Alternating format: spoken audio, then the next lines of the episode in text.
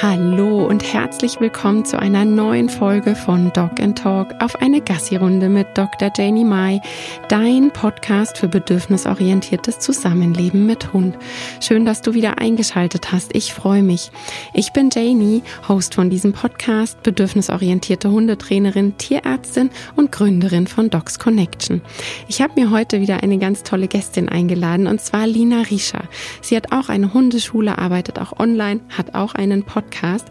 Und ähm, wir haben heute, ich überlege gerade, über so viele Themen gesprochen, die so super interessant sind. Eben zum einen darüber, dass dieses bedürfnisorientierte, ganzheitliche Hundetraining so viel mehr ist als ein reines, ich möchte dieses und jenes Verhalten, ich möchte Funktion, sondern eben das ganz große Bild und das große Ganze. Wir haben darüber gesprochen, was es für Nebenwirkungen hat, wenn man sich doch eher darauf konzentriert, einfach nur Verhalten wegmachen zu wollen und das vielleicht auch noch strafend. Wir haben uns auch darüber unterhalten, was passiert eigentlich so bei uns, weil wir sind ja ganz normale Menschen, wie alle anderen auch. Und was passiert denn bei uns, wenn im Alltag eine Notsituation ist? Wie reagieren wir da und was haben wir für Möglichkeiten, daran zu arbeiten? Ich wünsche dir ganz, ganz viel Spaß bei der Folge. Hallo, liebe Lina. Schön, dass du bei mir im Podcast bist und vielen, vielen Dank, dass du dir die Zeit heute nimmst. Ähm, stell dich doch am besten einmal unseren HörerInnen vor. Hallo, liebe Janie. Ja, ja, super gerne.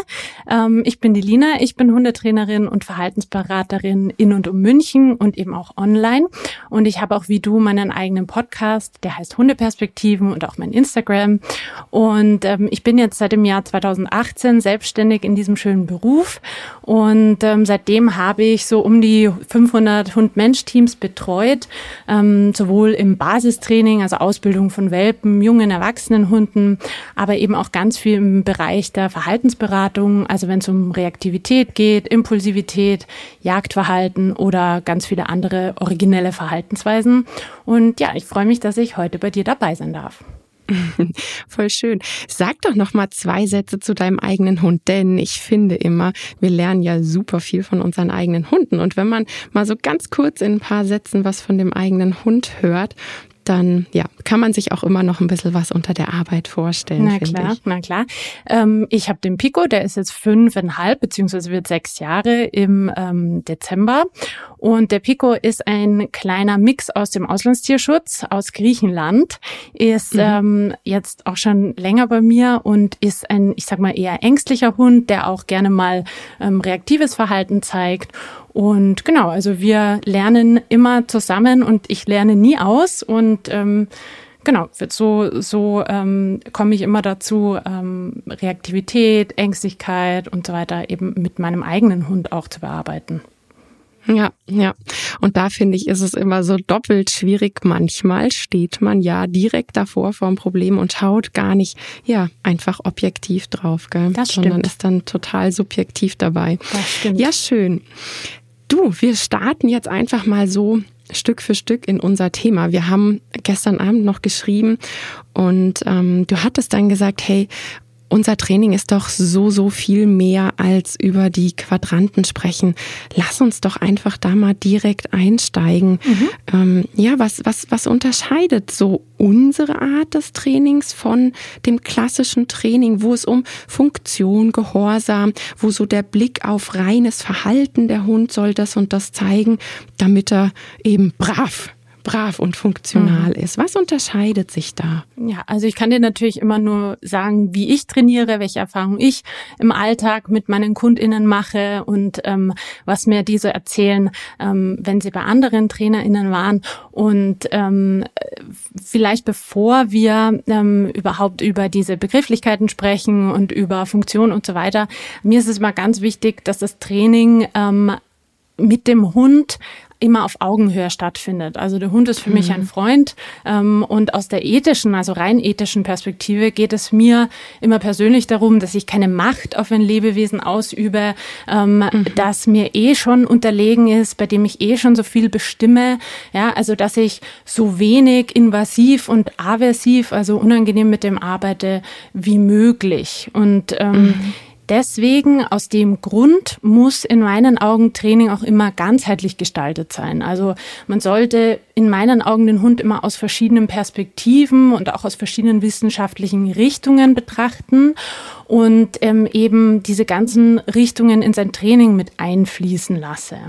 Und ähm, der Begriff ähm, Strafe oder auch der Begriff Verstärker oder so, das ist ja alles ähm, ganz stark geprägt vom, ähm, von einer Wissenschaft, die nennt sich Behaviorismus. Und das ist eine Wissenschaft, die sich rein mit Verhalten auf der Oberfläche beschäftigt. Ja, also die, mhm. da geht es nur darum, wenn ich ein Verhalten zeige und darauf folgt eine Konsequenz, wird das Verhalten mehr oder wird das Verhalten weniger. Und mhm. ähm, wenn wir uns über Quadranten oder eben über, über Strafe, über Belohnung unterhalten, dann ähm, geht es meistens darum, eben Verhalten anzuschauen. Ähm, und heruntergebrochen ähm, geht es da sehr stark um Zahlen, um Daten, um messbare Fakten. Und ähm, mhm. wichtig ist aber zu, zu sagen, dass das nur eine von vielen Wissenschaften ist. Und das wird in meinen Augen häufig so ein bisschen übersehen, weil was nämlich da nicht betrachtet wird in seinem Ursprung, der Ursprung kommt von ähm, ja, zwei Wissenschaftlern, Thorndike und Skinner, die sich da ganz stark mit äh, diesen Themen beschäftigt haben. Und da wurde aber nicht darauf geachtet, wie fühlt sich der Hund, was spielen sich da für mhm. Emotionen im Hund ab, was hat der Hund für so ein, wichtig. ja, was hat der Hund für ein Motiv, mhm. ähm, was hat die die, das Verhalten für eine Funktion, ähm, was hat der Hund schon gelernt. Und das wird da alles außer Acht gelassen. Und ähm, nicht falsch verstehen, das spielt natürlich eine riesengroße Rolle, wenn ich mir Verhalten anschaue und Verhalten aufbauen möchte oder eben seltener auftreten lassen möchte, dann muss ich natürlich ähm, mir das aus der behavioristischen Perspektive anschauen. Aber ich muss mir natürlich auch über andere Themen Gedanken machen. Ähm, und Ganzheitlichkeit, ich weiß nicht, ähm, ich würde ganz gern mal ein Beispiel dir erzählen aus meinem, aus meiner, aus meinem beruflichen Alltag, um mal so ein bisschen zu erklären, was wäre denn jetzt eine reine Verhaltensperspektive und was wäre ein ganzheitlicher Ansatz. Ähm, ja, total gerne. Ja. Ich bin mir ganz, ganz sicher, dass das den HörerInnen helfen würde. ja, genau. Und ähm, zwar habe ich ein ganz aktuelles Beispiel. Ich habe eine Hündin im Training, ähm, die sich immer die Pfoten aufknabbert abends, beziehungsweise das immer getan hat und mhm. ähm, immer ganz stark so an den Pfoten geknabbert hat, sodass die Krallen fast, ähm, ja, ich sag mal, kaputt gegangen äh, wären. Und wenn ich jetzt rein diese behavioristische Perspektive, also ähm, nutze, also auf Verhalten schaue und schaue, was will ich denn eigentlich erreichen, dann würde ich jetzt hingehen und sagen, mein Hund zeigt ein Verhalten, das möchte ich nicht, vielleicht weil es ihm nicht mhm. gut tut oder ich möchte es halt nicht sehen. Und dann habe ich jetzt zwei Möglichkeiten aus diesem Bereich. Und zwar das erste wäre, das ist für die meisten wahrscheinlich am intuitivsten, dass ich sage, ich verbiete dem Hund dieses Verhalten, mhm. ich mache das mhm. jetzt weg. Und dazu habe ich natürlich die Möglichkeit, wenn ich jetzt rein aus der, ähm, aus der operanten Konditionierung anschaue, dann muss ich, um mein Verhalten praktisch wegzumachen, ähm, den Hund strafen. Da könnte ich jetzt zum Beispiel ein unangenehmes Geräusch hinzufügen, also ein Kscht immer sagen, der Hund zuckt zusammen. Und ähm, wenn ich Glück habe und das dann eine Strafe ist, also wahrgenommen wird als eine Strafe, dann wird der Hund das in Zukunft weniger zeigen. Und dann habe ich noch eine andere Möglichkeit, die ist ein bisschen mehr um die Ecke gedacht. Das wäre die zweite Möglichkeit. Ähm, aus der behavioristischen Perspektive wieder. Ich könnte über positive Verstärkung, also über das Hinzufügen von einem Stimulus, ein alternatives Verhalten aufbauen. Also ich könnte dem Hund beibringen, schau mal, kau jetzt nicht mehr auf deinen Pfoten herum, sondern knabbere an deinem Knochen und ähm, dann könnte ich ähm, schauen, ob das Verhalten an dem Knochenkauen in Zukunft häufiger gezeigt wird. Und damit mhm. würde ich sozusagen dem Hund eine Alternative liefern, auf dem Knochen herumknabbern. Jetzt habe ich diese mhm. zwei ähm, Themen, Verhalten, und ich möchte entweder ein Verhalten weniger machen oder ich nehme ein anderes Verhalten und mache das mehr. Ja, also jetzt mal ganz, äh, ganz basic ausgesprochen. Und ja. ähm, Jetzt, wenn ich mir das Ganze aber ganzheitlich anschaue oder bedürfnisorientiert oder wie auch immer man das nennen möchte, dann muss ich ja ein bisschen rauszoomen aus der behavioristischen Perspektive Unbedingt.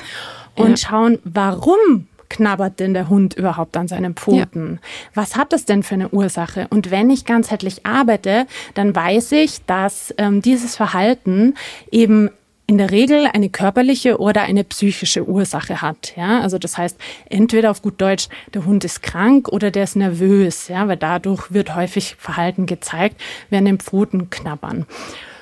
Und dann muss ich jetzt schauen, ähm, was macht denn da jetzt Sinn? Ja, und, ähm, und macht jetzt überhaupt die Strafe einen Sinn? Naja, wahrscheinlich nicht, weil ja in der Regel, wenn ich den Hund strafe, das weiß ich aus anderen Wissenschaften, ähm, da, dass der Hund dann mehr Stresshormone ausschüttet, dann ähm, noch mehr Stress hat und ob es jetzt körperlicher mhm. Stress ist oder psychischer Stress, es ist Stress. Das heißt, ähm, ich ich packe da noch mehr Stress drauf. Das wird nicht funktionieren, weil irgendwo braucht das dann ein Ventil. Ja?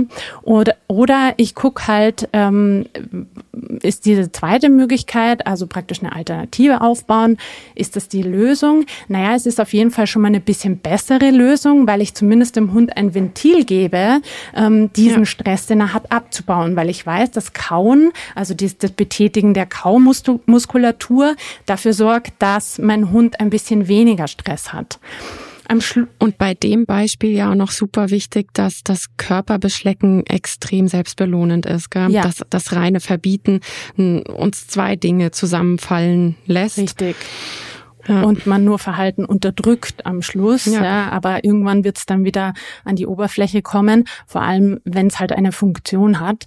Und ja, ähm, absolut. Also ich kann ja mal sagen, was ja dabei rausgekommen ist. Tatsächlich ähm, haben wir uns den Hund als Ganzes angeschaut und im Endeffekt ähm, zwei Sachen identifiziert. Und zwar hat dieser Hund zu wenig geschlafen und zu wenig mhm. Ruhe gefunden. Das heißt, wir haben gesondert von diesem Pfotenschlecken, Pfotenknabbern, ähm, Entspannungstraining aufgebaut.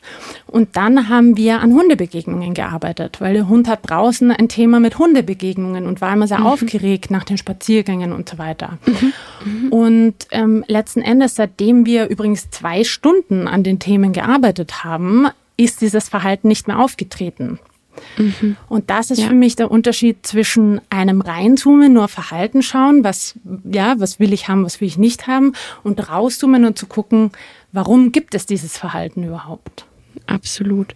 Ja. Mir ist noch wichtig, eine Sache dazu zu sagen, ähm, weil es gibt ja noch die dritte Möglichkeit, die auch sehr, sehr oft gemacht wird, dass der Hund dann Socken anbekommt oder einen Halskragen, damit mhm. er nicht mehr schlecken kann. Ja, das heißt, er kann sein Verhalten einfach nicht mehr zeigen, aber ich bestrafe es nicht von mir selbst. Also mhm. ich setze keine Strafe und ich setze auch kein positiv aufgebautes Alternativverhalten. Das wird ja auch sehr, sehr oft gemacht, führt aber auch nicht zum, zur Lösung. Und genau. ähm, ja, ist dann auch wieder, wie du so schön gesagt hast, kein Rauszoomen, sondern einfach nur an dieser Stelle, an diesem Problem bleiben, ohne auf zugrunde liegende Emotionen, Gründe, Ursachen zu gucken. Das ist immer das, wo ich ja sage, wir müssen detektiv sein, weil nur so ist es nachhaltig. Genau, genau. Und das ist für mich der Unterschied. Ja, ja. genau. Absolut, ja. absolut.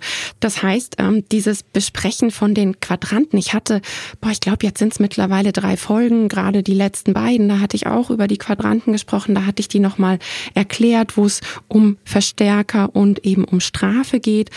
Diese Geschichte mit mathematisch Plus und Minus hinzufügen und wegnehmen. Es, ja, es ist sinnhaft, wenn wir über Konditionierung sprechen, weil ne, wir hm. müssen einfach in diesem Zusammenleben unsere Hunde Hunde in der menschlichen Welt. Wir brauchen konditionierte ja. Dinge. Da fällt einem immer als erstes der Abruf ein, glaube ich. Gell? Mhm. Und ähm, da ist schon wichtig, dass wir, dass wir die Quadranten uns anschauen. Du kannst ja noch mal zwei Folgen zurückspulen, dann kannst du dir die Quadranten noch mal ganz genau anhören. Aber ich glaube, wir haben die schon so so oft besprochen. Ähm, in unserem grundsätzlichen Zusammenleben ist es ähm, möglich, sich dann nur in einem Quadranten aufzuhalten. Wie, wie ist denn das? Also selbst wenn mhm. wir jetzt davon sprechen, wir sind positive Trainer, wie wir das ja immer sagen. Damit gemeint ist die positive Verstärkung. Mhm. Geht das, dass man, dass man sich nur in einem Quadranten aufhält im ganzen Leben? ähm, kurze Antwort nein, äh, lange Antwort. ähm, was, mir, ja, genau, was mir mal super wichtig ist, ist auch da wieder ein bisschen rauszuzoomen, weil wir häufig denken, wir sind der Mittelpunkt der Welt unserer Hunde. Ja? Also dass wir mhm. irgendwie denken, okay, ähm, wir sind der Verwalter von äh, ähm, Verstärkern und Strafe und unser Hund macht alles nur, ähm, um uns zu gefallen oder um uns zu vermeiden. Und ähm, tatsächlich ist aber ja die ganze Welt, also die ganze Umwelt mhm. voll mit Verstärkern und Strafe. Also Reize oder Konsequenzen auf Verhalten sind überall. Ja, ähm, mal ganz einfaches Beispiel. Ähm, wenn mein Hund ins Feld läuft und da sind irgendwie abgeschnittene Getreidehalme und der piekst sich daran, ja, ja. dann ähm, wird in dem Moment, wenn man wieder die behavioristische Perspektive oder Brille aufsetzt, dann wird in dem Moment ähm, das Verhalten ins Feld reinlaufen, positiv gestraft, also ähm, mit, mit etwas Unangenehmen sozusagen, einer unangenehmen mhm. Konsequenz belegt. Und wenn der Hund das als unangenehm empfindet, ganz, ganz wichtig. Ja, kann auch ja. sein, dass dem das vollkommen wurscht ist, dann ist es keine positive Strafe. Aber wenn er das als unangenehm empfindet, dann wird in dem Moment das Reinlaufen ins Feld gestraft und wird in Zukunft seltener gezeigt. Und mhm. umgekehrtes Beispiel, ähm, im Feld liegen zehn Maiskolben und der Hund äh, springt ins Feld hinein, frisst einen Maiskolben, mh, hm, schmeckt lecker, ähm, dann wird mhm. vermutlich, ja, wenn der Hund den Maiskolben lecker findet und das für ihn verstärkend wirkt, also belohnend wirkt, dann äh, wird er in Zukunft häufiger ins Feld reinlaufen. Und so, also ich könnte 5000 Beispiele nennen, ja. ähm, wo es überall ähm, Verstärker und Strafe gibt. Und natürlich ähm, kann ich mich auch nicht wie einen Roboter trainieren, dass ich immer ähm, das Leben so gestalte, dass ich nur in einem Quadranten mich mit dem Hund bewege. Das ist ein, das wäre vollkommen fiktiv, ja, also keine Chance. Genau. Und das ist auch was, ähm, was, was wir nie sagen, worum ja. es uns auch gar nicht geht, denn ähm, es können ja auf alle Sinneskanäle positive Strafen wirken, die wir auch gar nicht in der Hand haben. Ich kenne Hunde, da reicht das, dass sie an einem gewissen Geruch riechen und wirklich zusammenzucken, erschrecken, ja. Angst bekommen und, und, und. Das heißt, da sind so, so viele Dinge in der Umwelt, wir leben mit einem kleinen Kind zusammen, wo ich immer sage, einmal am Tag fällt irgendwas aus dem Regal, aber sowas mhm. von sicher, ja. Und das macht einen riesigen lauten Wumms und äh, mindestens ein Hund hebt erschrocken den Kopf. Genau. Ja, das ist einfach, das sind alles Dinge, die eben im normalen Leben sind, so wie für uns auch. Also da brauchen genau. wir ja nur unser Leben anschauen. Ähm, den ganzen Tag passiert irgendetwas, wo man sich auch mal erschrickt oder etwas Unangenehmes und so weiter und so fort. Ja. Aber wenn es jetzt darum geht, Training, wirklich dieses gezielte. Du hast jetzt das Beispiel genannt, ihr habt draußen, ähm, du hast mit deiner Kundin und dem Hund draußen gearbeitet, weil der auch draußen ein Problem mit anderen Hunden hatte. Wenn ich also gezielt an Problemverhalten, wie wir es betiteln, das ist ja immer wichtig, dass man das so sagt, denn für den Hund ist es Normalverhalten, er hat einen Grund, warum er sich so verhält. Ähm, wenn wir dann gezielt an, an Verhalten arbeiten und das verändern möchten, wo ist dann eben der Unterschied? Was, wessen und, und welchen Dingen bedienen wir uns denn, wenn wir da was verändern wollen? Mhm. Also ähm, ich kann immer darauf achten im Training, wohin ich den Fokus legen möchte. Ja, also möchte ich den Fokus darauf legen, Verhalten zu unterdrücken, also praktisch Verhalten wegzumachen, oder ähm, möchte ich dem Hund Verhaltensstrategien an die Hand geben, die ihn durch meine Welt bringen, ja, in denen ich ihn ich ja als Mensch ihn gebracht habe. Das heißt, wenn ich ja ähm, in den Parks, zum Beispiel hier in München, äh, in den Parks unterwegs bin und ähm, 50 Hunde treff pro Spaziergang, dann ist das ja jetzt nicht in der Regel das, was der Durchschnittshund, sage ich mal, so einfach bewältigen kann. Ja, weil dann der eine springt auf ihn zu, ähm, an der Leine, dann der nächste ähm, ist irgendwie, was weiß ich, will spielen, aber mein Hund will vielleicht gerade nicht spielen. Das heißt, ich bringe den ja immer wieder, ohne es zu wollen, natürlich ohne eine böse Intention dabei zu haben, aber bringe ich ihn ja in Situationen, wo er bestimmten, ja, ähm, bestimmten Umweltfaktoren ausgesetzt ist. Mhm. Und dann ist es halt an mir zu überlegen, möchte ich jetzt einen Hund, der eben, wie du schon am Anfang gesagt hast, nur funktioniert? Also möchte ich einen Hund, der nur schön neben mir an der Leine ähm, läuft und eigentlich nur kuscht? Oder möchte ich einen Hund, der ähm, aktiv etwas dazu beiträgt? tragen kann, wie er durch bestimmte Situationen durchkommt. Und ähm, wenn es jetzt zum Beispiel im Bereich der Hundebegegnung geht es ja darum, dass der Hund lernt, also zum Beispiel, ja, da gibt es ja ganz viele verschiedene ähm, Fälle, die man da hat. Aber ich möchte dem Hund ja beibringen, dass er einfach an dem anderen Hund, vielleicht in einem kleinen Bogen oder über ein Schnüffeln am Boden oder über ähm, ein mich anschauen, an dem anderen Hund vorbeilaufen kann und da jetzt nicht in einen Konflikt kommt, wo er nicht genau weiß, was er tun kann. Ja. Das waren jetzt alles Beispiele für positive Alternativen. Ja die zu Selbstkompetenz führen mhm. und die dazu führen, dass er selbstwirksam handlungsfähig ist. Genau. Genau. Mhm. Und natürlich muss ich dem Hund das beibringen, weil, also ich krieg so häufig das, das Beispiel, ja, ich will ja nur, dass der Hund etwas nicht tut. Ja, aber damit er, ja, aber ja. damit er etwas nicht tut, muss er erstmal auf seiner Fest Festplatte was abgespeichert haben, was er stattdessen tun kann. Also mhm. klassisches Beispiel, ähm, junger Hund springt mich an. Äh, mhm. oder Welpe. Ja, Welpen haben ganz wenige Verhaltensstrategien auf ihrer Festplatte, so auf ihrem Gehirn, da oben abgespeichert, die sie anwählen können, sage ich immer. Und ähm, da, dazu gehört nun mal das Springen und ins Gesicht schlecken. Ja, das sind so mhm. die klassischen Welpenverhaltensweisen. Und ähm, und wenn ich da jetzt die, die ja hundlich auch Sinn machen, gell? man muss wieder sagen, die die sind halt hundliches Normalverhalten und so ein Welpi muss halt erstmal lernen, was wir zwei Beine genau. so prickelnd finden. Genau. Und die sind ja so angelegt im Gehirn, ja. Mhm. Ähm, das heißt, damit der praktisch das nicht tut, kann ich nicht einfach nur sagen, mach das nicht, weil da oben steht ja noch gar nichts anderes zur Verfügung. Ja, also er mhm. kann ja noch gar mhm. nichts anderes anwählen. Das heißt, damit der lernt, ich lasse meine vier Pfötchen auf dem Boden oder ich setze mich hin oder was auch immer, muss ich dem das erstmal erklären. Ja, also und zwar dann wieder über Training, also über den Aufbau von Verhalten und Aufbau von Verhalten ist eben ähm, äh, also da ist eben die positive Verstärkung äh, die, das Tool, auf das ich zurückgreife. Ja, und ähm, deswegen, also ähm, das, das ist immer das, was ich sage. Ähm, ich muss erstmal die Festplatte programmieren. Ich muss erstmal ähm, das Bild zeichnen, bevor der Hund überhaupt da einen Rahmen verstehen kann und bevor mhm. der überhaupt Verhalten zeigen kann, was ich haben will. Ja. Also, ja.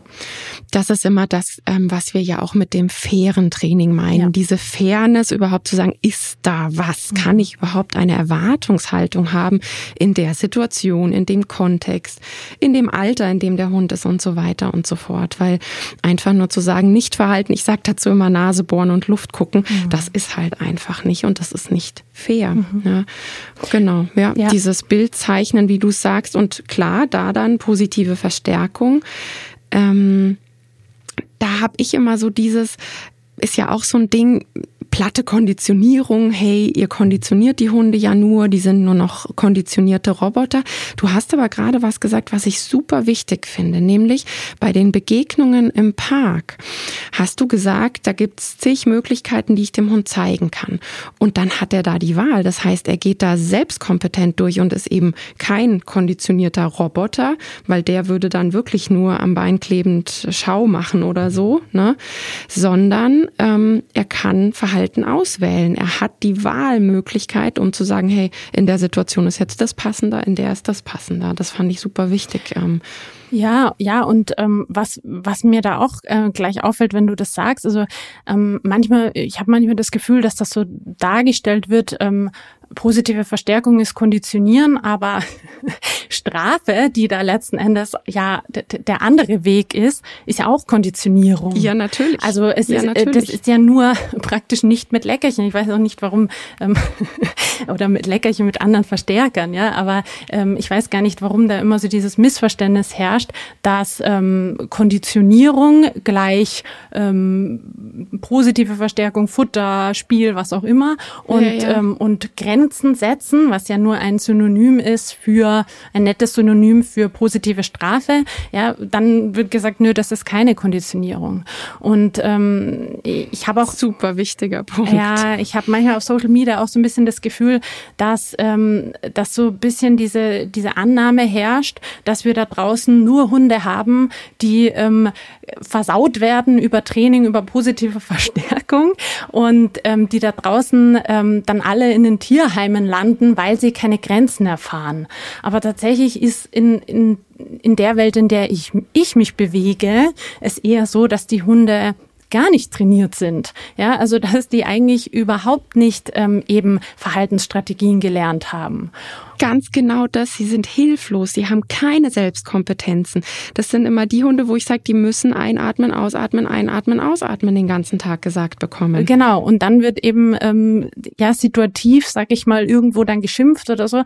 Und das ist eben kein mhm. Training. Ja, das ist ähm, Training bedeutet, dass ich dem Hund ähm, Dinge beibringe, die er dann ja eigenständig anwählen kann. Und es gibt ja auch ähm, es gibt ja auch Untersuchungen dazu, dass Hunde, die generell trainiert sind, also die ähm, viel Verhalten beigebracht äh, bekommen haben, dass die allgemein in allgemeinen Lebenslagen problemlösungsorientierter handeln. Ja? Also dass die mhm. eigentlich, dass die verhaltenskreativer werden, dass die einfach von alleine Lösungen finden. Und darum geht's doch im Endeffekt. Im Endeffekt will ich doch einen Hund haben, der gelernt hat, eigenständig Lösungen anzubieten und nicht einen Hund, dem ich dauernd sagen muss, mach das, mach jenes, mach das nicht, mach jenes ja. nicht. Ja, sondern ich will ja eigentlich einen Hund, der von alleine das zeigen kann. Also ich zumindest und viele andere, glaube ich. Ich wollte gerade sagen, wir wollen ja. das. Also ich bin mir ganz sicher, wir und ganz viele andere auch, damit eben ne, diese mhm. Individualität, dieses charaktertypische, mein Hund darf Individuum sein. Aber ich glaube, ähm, gerade, du hast ja Social Media gesagt, wenn ich da mir anschaue, welche Videos viral gehen, dann sind es doch tatsächlich genau die Hunde, die eben sich nicht trauen, einfach mal schnuppern zu gehen und eben nur in ausgewählten Zeiten Hund sind. Aber auch immer mit, mit Handbremse, weil ja doch ne, durch Konditionierung gelernt ist, wenn mein Mensch so guckt, wenn der schon so riecht, wenn der so einatmet. Die lernen ja Stück für Stück die Vorhersage der Vorhersage von Strafen zu erkennen, das ist auch platte Konditionierung, genau, genau wie du es gesagt hast. Und Hunde sind hochsensibel und möchten ja der Strafe ähm, aus dem Weg gehen. Und das fühlt sich dann für die Menschen angenehm an, für den Hund aber ganz und gar nicht. Also ja, wir wollen die Hunde und ähm, das ist auch sowas, wo ich immer sage, man merkt ganz genau, mit welchen Hunden kann man Tricktraining und Dogdance machen. Die, die nämlich anbieten und da loslegen und sich trauen mhm. anzubieten, ja. Und dann gibt's die, die halt einfach da sitzen und wieder auf das Einatmen, Ausatmen, Einatmen, Ausatmen warten. Bloß nicht alleine denken dürfen. Genau, und das sind halt zwei unterschiedliche Philosophien und ich muss mir halt für mich selbst überlegen, ähm, was möchte ich denn meinem Hund für ein Leben bieten? Ja, und das ähm, ja, ist für mich und ich glaube auch für dich einfach relativ äh, klar. Sehr gut gesagt, sehr gut gesagt. Genau. Und ähm, wir haben jetzt damit auch ganz klar erklärt, es ist beides Konditionierung. Unsere Hunde sind kein Konditionierungsopfer. Und wenn, dann die anderen auch. Ähm, es geht um was ganz anderes, nämlich um das Rauszoomen und wie möchte ich mit meinem Hund zusammenleben und nicht funktioniert nicht, geht nicht oder sonst irgendetwas. Ähm, wenn es jetzt so ist, dass im Alltag eine Notsituation, kennen wir alle. Ah, da wird auch immer das klassische Beispiel ausgepackt. Der Hund rennt auf die Straße, lässt du den dann überfahren. Das ist ja so eins von den klassischen Beispielen, ja. die wir immer kriegen. Also egal was, ähm, wir bleiben jetzt mal bei dem Begriff eine Notsituation im Zusammenleben.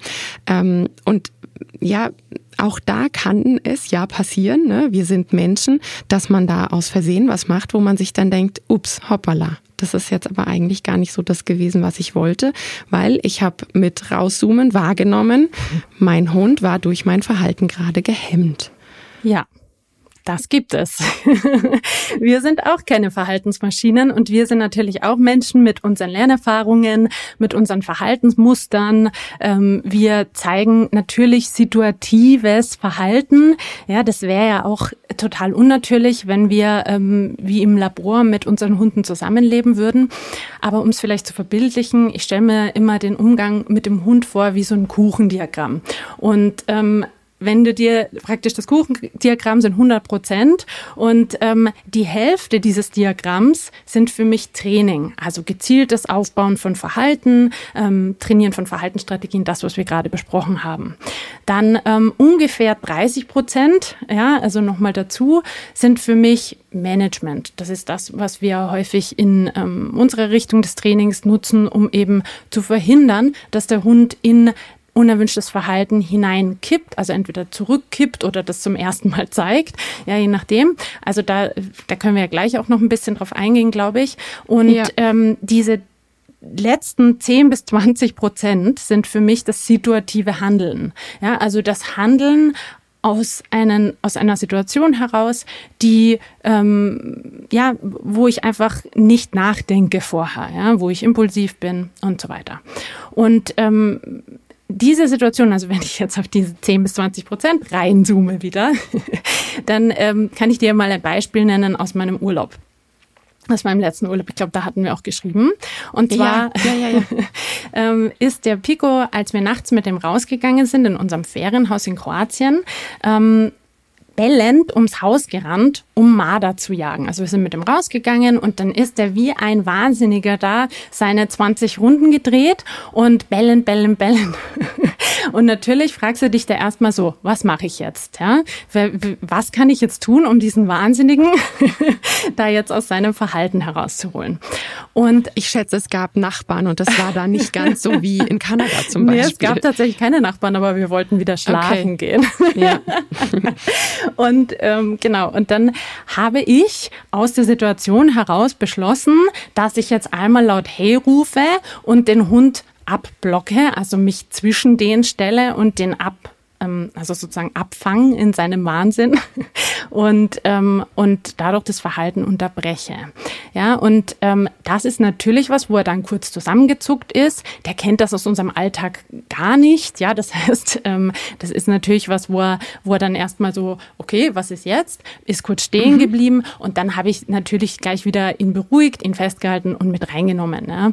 Und ähm, das ist so eine Situation, wo ich natürlich, also wenn man das jetzt wieder aus der behavioristischen Perspektive anschaut, auf positive Strafe zurückgegriffen habe, ja, weil mhm. ähm, ich aus der Situation heraus das entschieden habe. So, und jetzt könnte ich ähm, das jede Nacht zu machen. Also hätte ich jetzt die 14 Tage Urlaub, jetzt jede Nacht rausgehen können und den jeden, jede Nacht so abfangen können.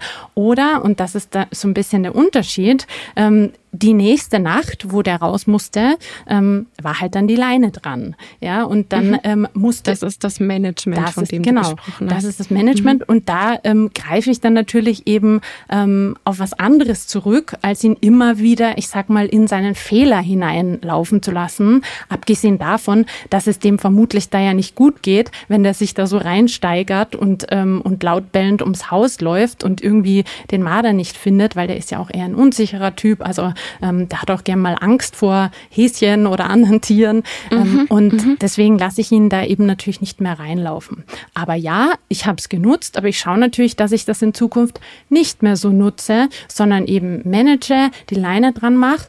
Und ähm, in so einer Urlaubssituation gehe ich natürlich nicht hin und baue mir jetzt einen Trainingsplan, ja, weil das ist ähm, eine Sache von zwei Wochen, neue Umgebung, neue Reize, alles anders und dann fahre ich da wieder weg. Das heißt, da komme ich über Management, ähm, da komme ich mit Management gut aus. Wenn ich sowas jetzt zu Hause habe und immer wieder merke, dass mein Hund in ein unerwünschtes Verhalten kippt, also immer wieder und das beeinträchtigt seinen Alltag und meinen Alltag, dann gehe ich wieder hin und schaue mir wieder das Kuchendiagramm an und schaue mir wieder diese 50 Prozent an. Wie kann ich das trainieren mit meinem Hund? Ja, ähm, aber dann bleibe ich nicht in meinem situativen Handeln hängen und jedes Mal, wenn der irgendwas falsch macht, ähm, rufe ich Hey und block ihn ab weil der weiß ja gar mhm. nicht, warum ich das, äh, warum ich das gemacht mhm. habe. Ja. ja. Und das ist mir so wichtig, da zu unterscheiden einfach. Ja, so diese, diese plötzlichen Situationen. Ja, aber auch da kann man sich selbst ja trainieren wie verrückt. Also mhm. ich glaube, du hast auch schon, du kennst es auch, mein Stoppsignal, wo ich immer sage, dieses Signal weiß ich, das habe ich bis auf Schwierigkeitsstufe 10 mit meinen Hunden trainiert. Stufe 10 meint wirklich diese Adrenalin-Erschrecksituationen, wenn das Reh mhm. neben einem aus dem Feld hochspringt. Das macht ja nochmal einen Unterschied, ob das Reh weit entfernt dasteht. Man sieht es schon und dann rennt es los. Das heißt, auf Stufe Stufe 10 ist auch nochmal der Erschreckmoment dabei, eben auch bei einem selbst. Mhm. Und da kann man immer wieder Also klar, ne, meine Hunde, der älteste, der aktuell da ist, ist 13, die sind schon sehr, sehr lange bei mir.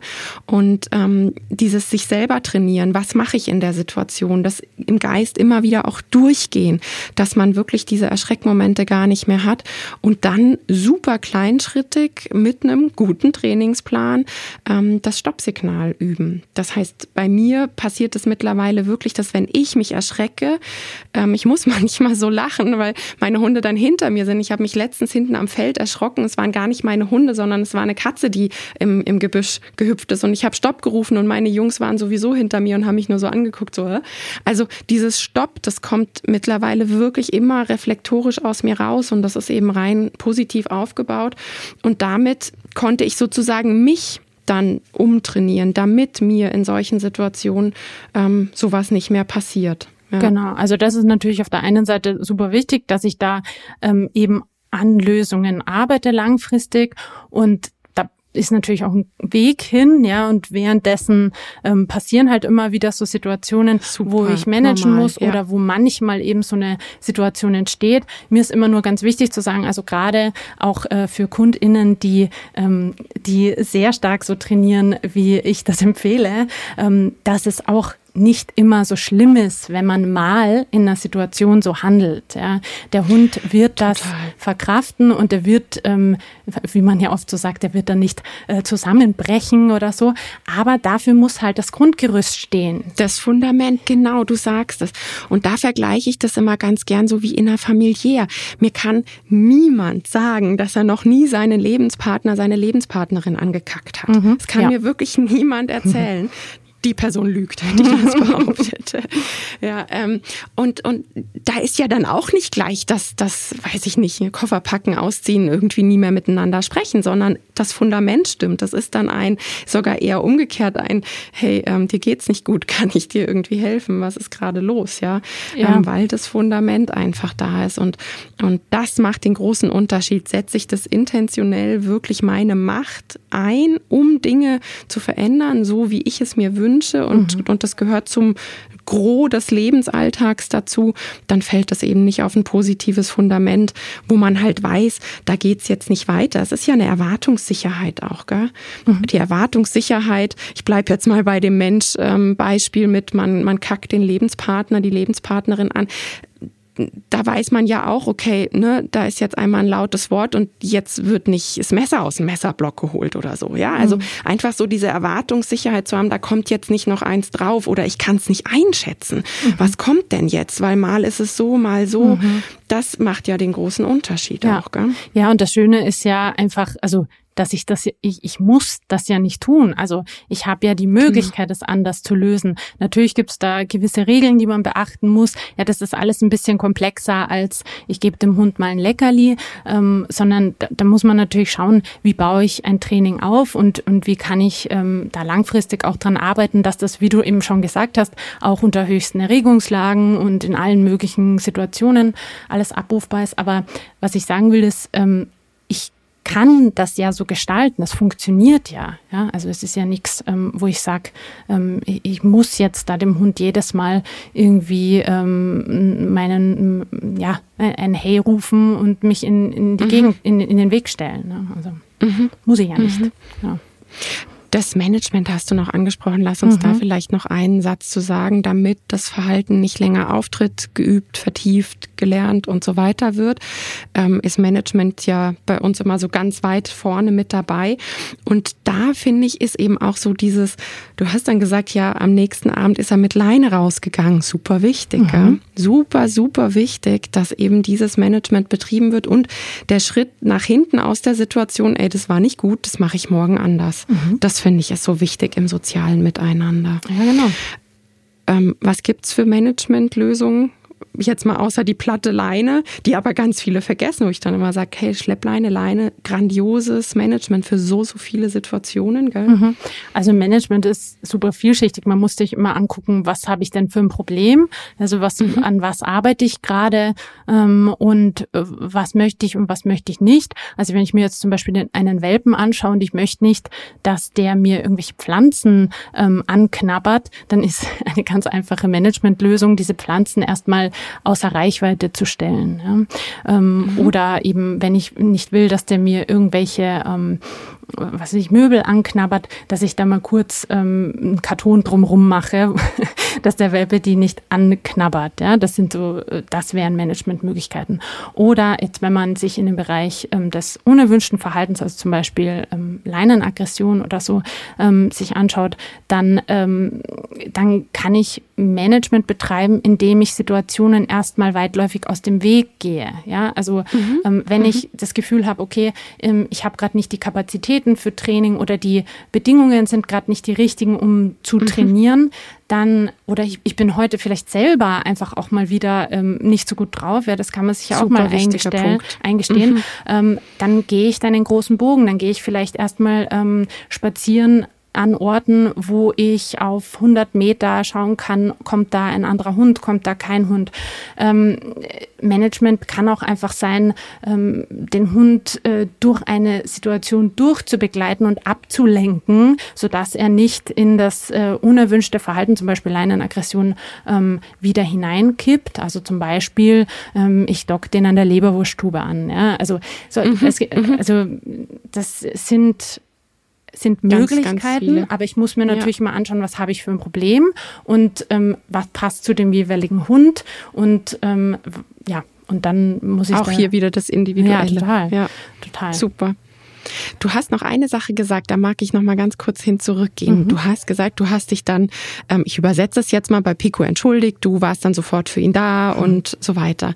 Ist ja ein super wichtiges Thema dabei, gell? Dieses, ich habe gesehen, wahrgenommen, der hat sich gerade nicht gut gefühlt. Mhm. Ähm, und dann bin ich da gewesen für ihn. Auch das macht ja einen Unterschied, gell? wenn ich mit Intention was einsetze, ob ich dann halt sage, boah, super, Haken dran, jetzt verhält er sich, wie ich möchte, nämlich eingeschüchtert, oder ob ich sage, boah, das tut mir gerade leid, ich sehe deine, deine Emotion, ich sehe, dass, äh, dass du das gerade nicht gut gefunden hast und entschuldige mich bei dir. Mhm. Also mm, ich, mir ist dazu zwar jetzt keine Studie bekannt oder ich, ich weiß es nicht genau, ob Hunde das wirklich ähm, verstehen können, ähm, aber also aus der Erfahrung heraus und aus der Erfahrung mit meinem eigenen Hund und auch mit Kundenhunden ähm, ist es schon so, dass, äh, dass Hunde eine Intention verstehen, ist das jetzt mit Absicht oder nicht mit Absicht. Wenn wir uns ähm, überlegen, dass Hunde unsere Hormonausschüttung riechen können. Ja? Ähm, wenn genau. die, die lesen Mikrokörpersprache von uns. Also die, die können uns ja ganz genau einschätzen, wie wir handeln, wann wir handeln. Und also mir ist gestern zum Beispiel äh, eine Flasche aus dem Einkaufsbeutel direkt vor, vor Picos Nase geflogen, mhm. laut krachend. Ja, und dann hat er sich natürlich kurz erschreckt, dann hat er mich angeschaut und tatsächlich entschuldige ich mich natürlich, ja. Also man sagt ja mal, mhm. entschuldige dich nicht bei deinem Hund, der versteht es nicht. Ja, da, da, ist, da ist wieder der Unterschied. Ich gehe nicht hin und wuschel dem über den Kopf und sage, oh mein Gott, alles so schrecklich. Ja? Ich weiß, was du meinst, ja. ja. Aber ich sage, oh, das tut mir leid, gehe kurz zu dem runter, schau, ob er vielleicht sich kurz streicheln lassen will, kurz beruhigen lassen will. Und ähm, oder ich sage einfach nur, hey, sorry, und ähm, wir gehen dann weiter. Und dadurch, dass ähm, eben auch da wieder der Umgang, also grundlegend erstmal ähm, also der Hund grundlegend erstmal nicht davon ausgeht, dass ich den absichtlich strafe, kann er sich ja. auch schneller ähm, davon erholen. Wenn ich dem jetzt mit voller Wucht diese Flasche vor die Füße werfe, weil er irgendwie, ähm, was weiß ich, den, den Bordstein überquert oder so, ähm, dann dann denke ich schon, dass er das an meiner Körpersprache, an den Hormonen, die ich ausschütte, ähm, schon merken kann, dass das vielleicht ein bisschen bedrohlicher ist. Und ähm, ja, also ja, ich absolut, absolut. Da, es gibt ja auch Studien, die uns eben zeigen, dass unsere Hunde ganz genau wissen, ob wir so tun, als ob mhm. oder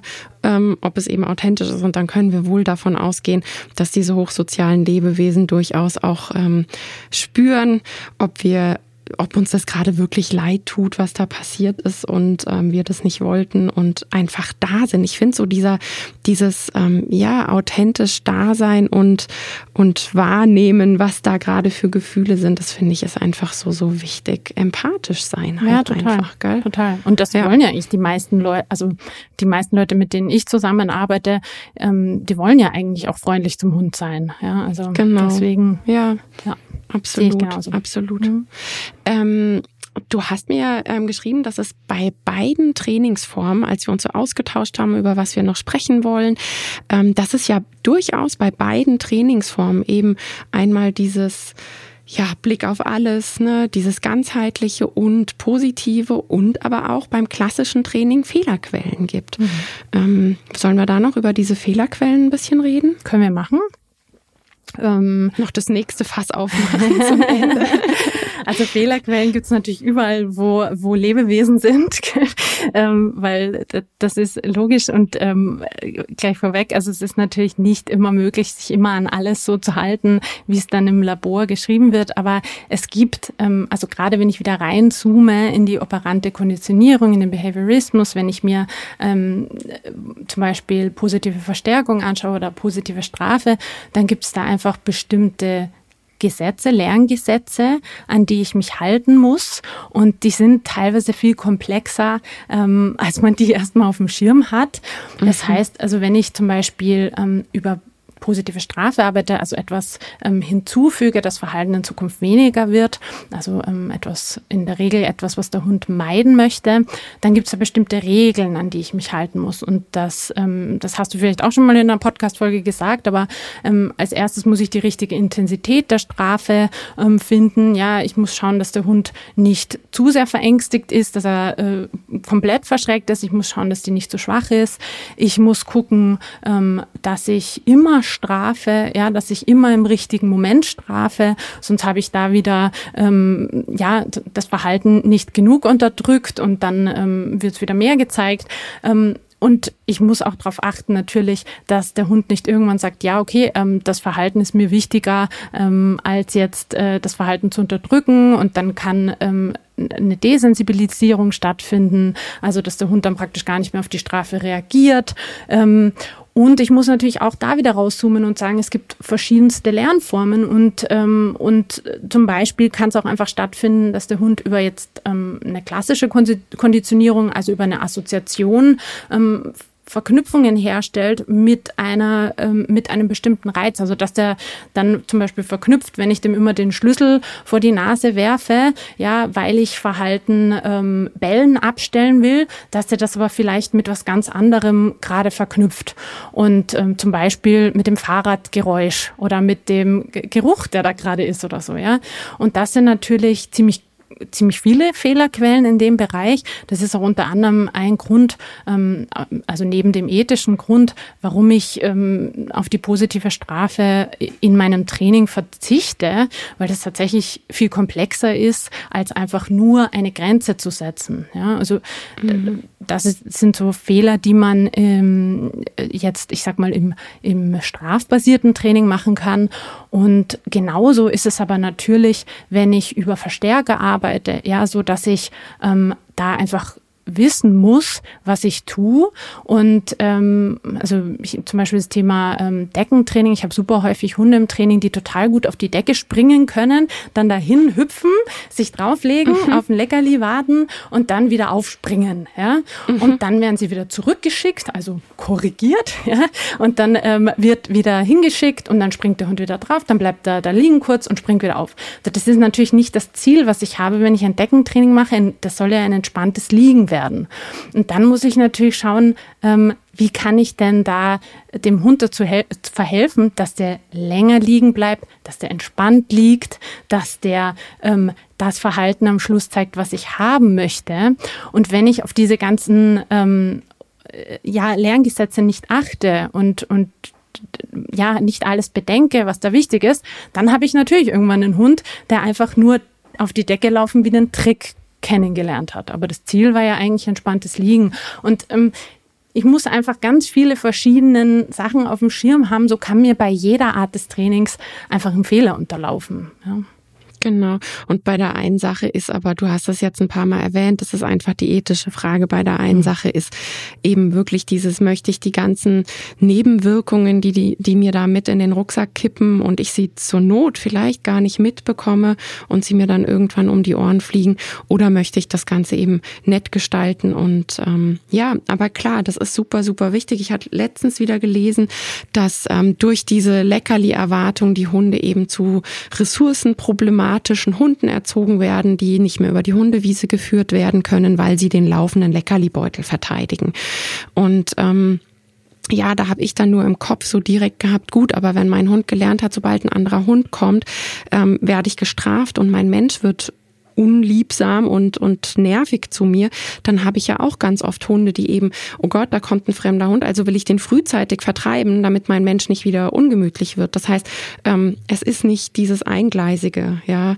Ich habe da ein Problem und ich habe da ein Problem. Ich habe auf beiden Seiten immer ein, ich muss aufpassen, was ich tue und ich habe auf beiden Seiten eben ein kann ganz anders laufen, als ich gern hätte. Und bei dem einen, du hast die ganzen Dinge aufgezählt, die wichtig sind, wenn ich Strafe nutze. Ähm, alleine was das Zeitliche und das immer anbelangt, da sind wir Menschen raus, was Konsequenz und eben wirklich zeitlich alles, was, was mit Zeit einhergeht, da sind wir schlecht. Das ist einfach so, ja. Mhm. Und ähm, das sind schon so große Fehlerquellen, dass man einen Bogen drum machen sollte. Mhm. Einfach dann lieber nett sein und feststellen, ey, mein Hund hüpft dauernd von der Decke runter. Ich wollte eigentlich ein ganz anderes Ziel. Und dann muss man halt justieren und verändern, ähm, um das hinzubekommen. Ja, und, und ich muss ja eben auch immer, also jetzt wieder rausgezoomt, äh, im Hinterkopf behalten, was da sonst sich noch so abspielt. Und ähm, wenn ich über positive Strafe arbeite, dann ähm, arbeite ich ja über das Gefühl der Unsicherheit bis Angst. Mhm. Und dann werden, ähm, wird der Körper auf Überleben eingestellt und dann werden Stresshormone ausgeschüttet ausgeschüttet. Und ähm, diese Stresshormone sorgen dann wieder dafür, also die müssen ja irgendwo hin und die sorgen dann wieder dafür, dass der Hund ähm, wieder mehr unerwünschte Verhaltensweisen zeigt, also wieder ähm, mehr kompensieren Generell muss. grundreaktiver ist. Ja, äh, genau. Diese Grundanspannung auch. Genau, das heißt, ähm, genau, also und die Nebenwirkungen sind einfach ein bisschen stärker. Das heißt nicht, dass Training über positive Verstärkung nicht auch Nebenwirkungen haben kann und dass, wenn man, ich sag mal, ganz, äh, ganz gerade raus, wenn man schlecht trainiert, ja, dass das ja. auch ähm, Nebenwirkungen haben kann. Total. Mm, sie sind vielleicht ein bisschen weniger. äh, ähm, Sie sind auf jeden Fall netter. Der Hund fühlt sich bei den Nebenwirkungen wohler, sagen wir es doch mal so. Genau, weil ja auch eben die Emotionen und die Gefühle da eine Rolle spielen und genau. ähm, im Zweifel, wenn nicht im richtigen Timing, ähm, ich sage jetzt mal gefüttert oder oder ähm, Verstärker hinzugefügt werden, dann habe ich immer noch etwas Angenehmes, was passiert, was der Hund mit einer Situation angenehm verknüpfen kann mhm. und wo dann wieder Entspannung eintritt und so weiter. Also das ist ja alles ähm, ein komplexes Lebewesen, wo sich ganz, ganz viel ähm, abspielt und eben nicht nur reinzoomen ins Verhalten. Das ist, glaube ich, die Message. Super. Ich würde sagen, das ist doch ein grandioser Abschluss für diese Folge. Wir haben über ganz viele Themen gesprochen und du hast jetzt gerade am Schluss nochmal das Aller, Allerwichtigste gesagt. Sehr Super. Schön. Vielen, vielen Dank. Ja, danke dir, dass ich dabei sein durfte. Ja, total gerne. Vielen, vielen Dank fürs Zuhören. Ich hoffe, dir hat die Folge Spaß gemacht. Und wie immer, ein Podcast lebt von Bewertungen. Wenn du möchtest, gib mir gerne fünf Sterne bei Spotify oder iTunes. Das würde mir helfen. Vielen, vielen Dank und bis zum nächsten Mal. Tschüss. Tschüss.